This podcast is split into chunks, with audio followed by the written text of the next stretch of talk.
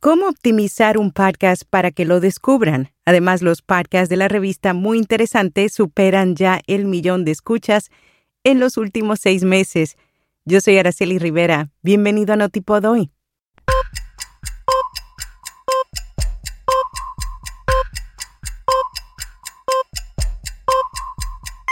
Notipod hoy. Un resumen diario de las tendencias del podcasting. Hindenburg te invita al entrenamiento en vivo gratuito de una hora, Introducción a la edición de podcast. Esto es el 30 de septiembre. Saldrás equipado con el conocimiento técnico básico para hacer audio los formatos narrativos más populares de la actualidad utilizando Hindenburg. Inscríbete siguiendo el enlace en las notas. Si bien el SEO es el conjunto de acciones dirigidas a optimizar el posicionamiento de una página web en los resultados de búsqueda de Google, desde el 2019 Google introdujo los podcasts en los resultados de búsqueda, así que los podcasters han tenido la nueva herramienta SEO para posicionar su contenido. El blog Search Engine Journal compartió sus mejores consejos para que los podcasters puedan ganar visibilidad en las búsquedas. Entre ellos, haz que la descripción del programa sea relevante usando las palabras claves que podría usar un oyente para buscar un podcast. Resume cada episodio. Esto significa escribir los temas, los puntos principales cubiertos, quién es el invitado y algunos detalles de las partes esenciales que alguien podría buscar. Transcribe el contenido de los episodios del podcast. Esto hará que el programa llegue a más personas, incluso esto hará que personas sordas puedan disfrutar el contenido y te recomiendan que optimices para YouTube si eres de los que sube una versión de su podcast a la plataforma de video, asegúrate de agregar un buen título y descripción, incluido el uso de frases importantes.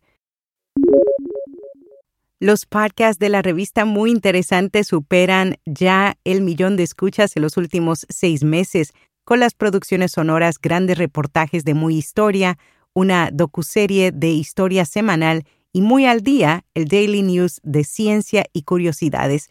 Enhorabuena a todo el equipazo de Cine Media, entre ellos nuestro amigo Iván Pachi Gómez Gallego. RSS.com es almacenamiento de audio ilimitado, distribución automática monetización, análisis de multiplataforma, un sitio web gratuito y más, cámbiate hoy y obtendrás seis meses gratis. La conferencia de tecnología como una copia Plus Goldman Sachs 2022 se llevó a cabo esta semana en San Francisco. Analistas de investigación y ejecutivos de tecnología, medios y telecomunicaciones dijeron presente.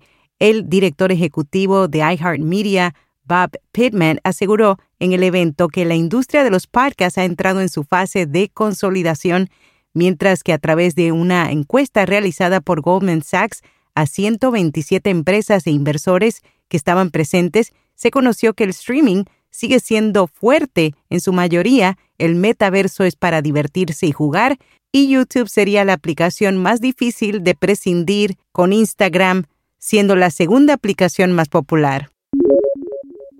La función de cámara web del iPhone es un cambio de juego para los podcasters. iOS 16 está oficialmente disponible y en esta oportunidad incluye una gran actualización de la cámara de continuidad, si bien ha existido durante algunos años, está a punto de volverse mucho más útil en Mac OS Ventura.